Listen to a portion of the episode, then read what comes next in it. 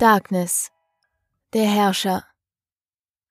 Jede Nacht sehe ich durch die Augen eines anderen Wahnsinnigen, und jede Nacht fantasiere ich in tranceartiger Hypnose, ganz alleine in meinem Kopf, in meiner Gummizelle, bestimmt durch die Gedanken eines anderen Geistes, kontrolliert durch unsichtbare Augen.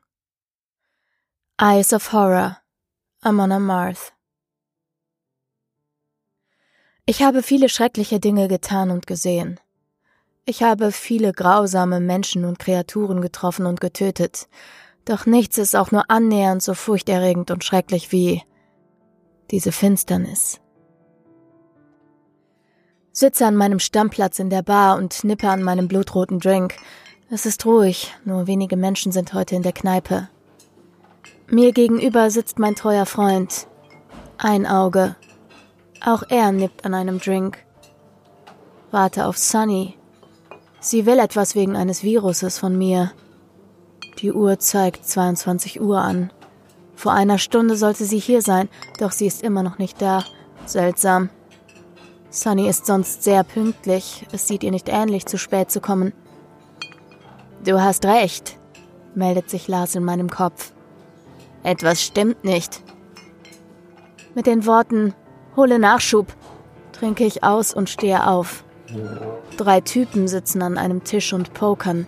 Ein weiterer sitzt am Tresen. Vor ihm liegt ein Revolver. Setze mich ebenfalls an den Tresen.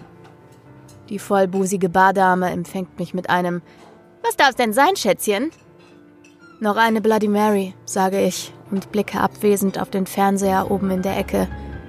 Ein Bericht über den Amoklauf in diesem Regierungsgebäude in der Nachbarschaft. Ob Sunny Hast du auch das Gefühl? brummt Lars.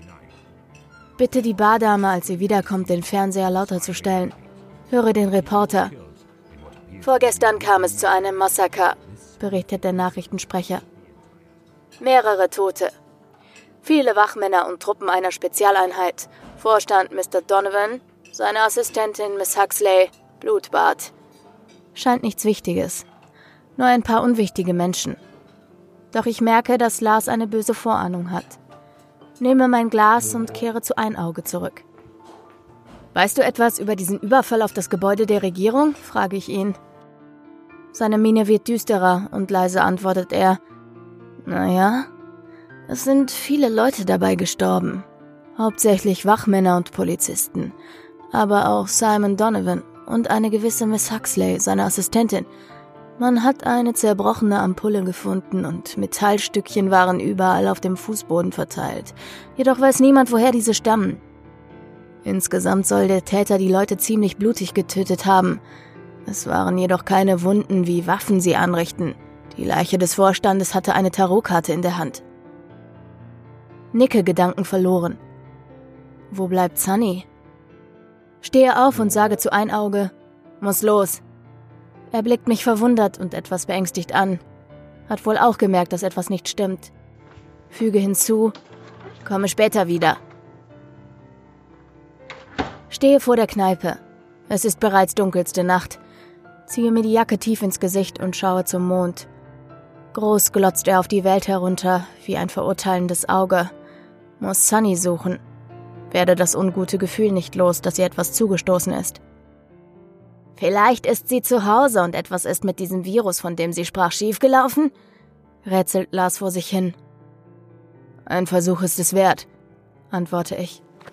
Gehe die finsteren Straßen entlang. Sonnys Labor liegt hinter einem Industriegebiet. Stahltürme aus Eisenpfeilern ragen links und rechts von mir in die Höhe.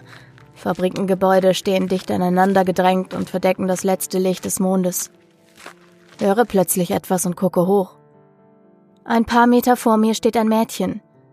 Verängstigt guckt es sich um, dann läuft es hinter die nächste Ecke. Im nächsten Moment sehe ich einen dicken Mann, Mitte 40, aus einem der Häuser kommen. Er ruft, Wo bist du? Dann geht er vorsichtig, immer wieder einen Namen rufend, in dieselbe Richtung, in die das Kind gerade verschwunden ist. Sehe nur noch, wie er ein Messer aus der Tasche zieht. Glaubst du auch? fange ich an, doch Lars unterbricht mich. Ja, bin sofort alarmiert. Folge den beiden. Die Straße ist noch dunkler. Auf der Hälfte flüstert Lars etwas. Hier stimmt etwas ganz und gar nicht. Er hat recht. Habe es auch schon in der Bar gespürt, doch nicht ernst genommen. Ein Schrei zerrt mich aus meinen Gedanken. Ein kindlicher Schrei. Fange an zu rennen. Sehe nur noch aus dem Augenwinkel etwas Schwarzes mit der Finsternis der dunklen Gasse verschmelzen. War da etwas? frage ich Lars. Bekomme keine Antwort. Biege um die Ecke und stehe in einer Gasse. Das Kind liegt an eine Wand gelehnt auf dem Boden. Es hält die Hände schützend vor das Gesicht und zittert. Der beleibte Typ steht über ihm. Er streicht dem Mädchen durchs lange Haar. Gerade noch mal rechtzeitig, denke ich. Ziehe mein Skalpell aus der Jackentasche und rufe zum Fetten. Hey Qualle, geh von dem Kind weg. Er dreht sich um. Er sieht schmierig und dreckig aus. Wütend guckt er mich an und fängt an zu grinsen. Verschwinde, du halbe Portion. Was ich hier mache, ist mein Ding, fährt er mich an. Gehe langsam auf ihn zu. Bleib stehen, du Spinner, sagt er etwas irritiert und hält mir das Messer entgegen. Ich grinse. Sein Gesichtsausdruck ändert sich von wütend zu leicht panisch. Er hat wohl gemerkt, dass er sich mit dem Falschen angelegt hat. Bleib zurück! bellt er mich an. Lars, bist du da? frage ich in meinen Kopf hinein. Ja, antwortet Lars, allerdings klingt er etwas verwirrt. Mache einen Satz auf den Kinderschänder und durchtrenne mit meinem Skalpell die Sehne der Hand, die das Messer hält. Er schreit auf, seine Hand fällt wie betäubt herunter und er lässt das Messer fallen. Schlag von links, ruft Lars. Weiche aus und bekomme einen Schlag ins Gesicht, taumle benommen zurück. Was war das? Schreie ich Lars an. Der Schlag kam von rechts und ich bin genau in ihn hineingewichen. Werde wütend, muss mich jetzt konzentrieren. Wieder versuche ich einen Angriff, doch ich bin verunsichert. Lars kann mir offenbar nicht helfen. Springe auf ihn zu und durchtrenne die Sehne der anderen Hand. Er schreit auf. Zeige kein Erbarmen und ducke mich. Zwei weitere Schritte und seine Sehnen am Bein sind durchtrennt. Er sackt auf den Boden zusammen, wie ein nasser, fetter Sack knie mich vor das immer noch ängstliche Kind. Sein Gesicht ist nass von den Tränen. Keine Angst, du bist in Sicherheit, sage ich beruhigend, nehme sanft seine Hände runter und erschrecke. Das Kind grinst mich an. Seine Augen werden schwarz. Eine dunkle Flüssigkeit dringt durch die Adern in seinem Augapfel in die Pupille. Es spricht mit einer tiefen, donnernden und doch mädchenhaften Stimme. Erzengel Raphael und sein treuer Freund Lars retten wieder Kinder. Es lacht. Lars, was zur Hölle ist hier los? sage ich. Panik in mir kriecht hoch. Ich, ich weiß es nicht, stammelt Lars. D dieses Kind, es ist kein Mensch. Es lebt nicht mal. Ich weiche zurück. Langsam und lachend steht das Balk mit den finsteren Augen auf. Sleepless, der Rächer der Kinder, beginnt das kleine Biest wieder. Du hast schöne Augen. Blau und grün. Und wie sie leuchten. Unterbreche es. Was bist du? stottere ich dieses Ding an. Das Mädchen fährt fort. Nur schade, dass sie nicht besonders gut sehen. Denn sonst hättest du erkannt, wen du da gerade angegriffen hast. Fahre erschrocken herum. Lars und ich sagen es gleichzeitig. Ein Auge. Er blutet stark. Hass überkommt mich. Du kleine Kröte. Was geht hier vor? schreie ich sie an. Lachend platzen die Adern am Hals und an den Armen des Mädchens auf, doch kein Blut tritt aus. Auch nicht aus seiner Haut die Risse bekommt. Finsternis. Dunkler Rauch steigt aus ihr hervor und bildet eine groteske Form in der Nacht höre immer noch das Lachen, obwohl sich das Kind vollständig aufgelöst hat. Wie kann das sein?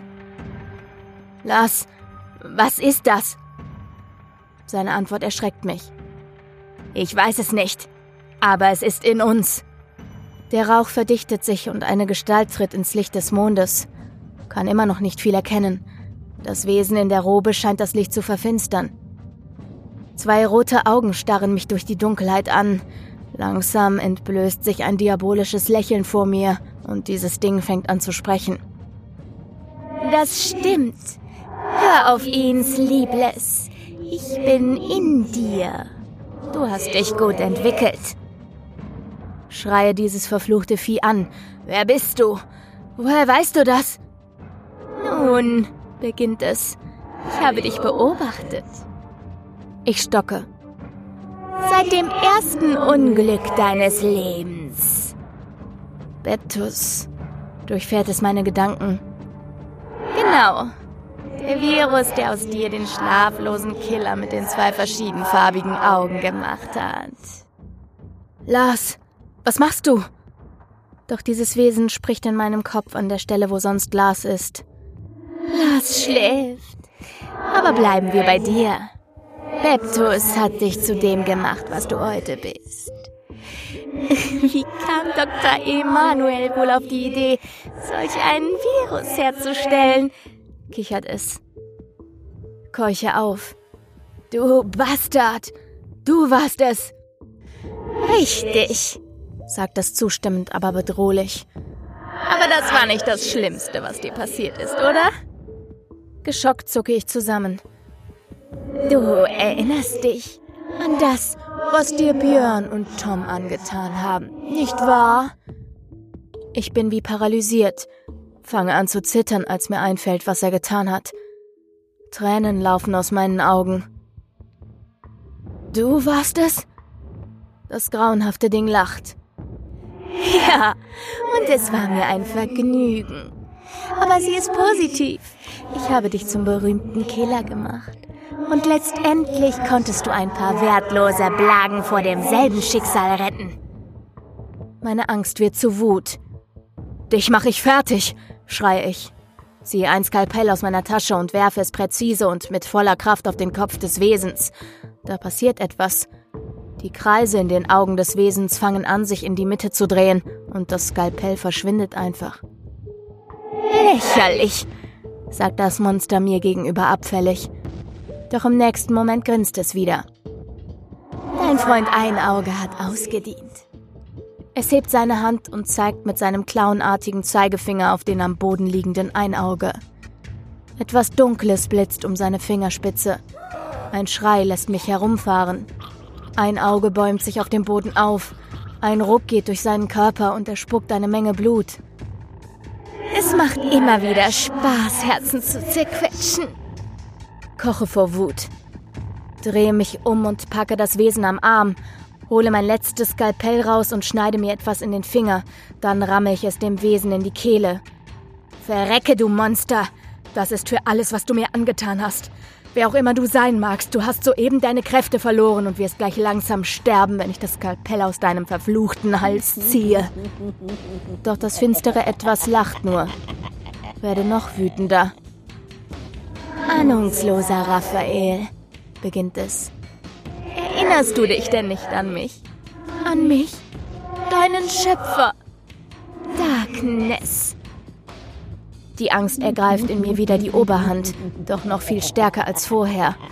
Ein grausames Lachen hallt durch meinen Kopf. Es schmerzt. Sinke zu Boden. Das Wesen starrt mich von oben herab an. Sein Gesicht ist voll von Bosheit und Hass.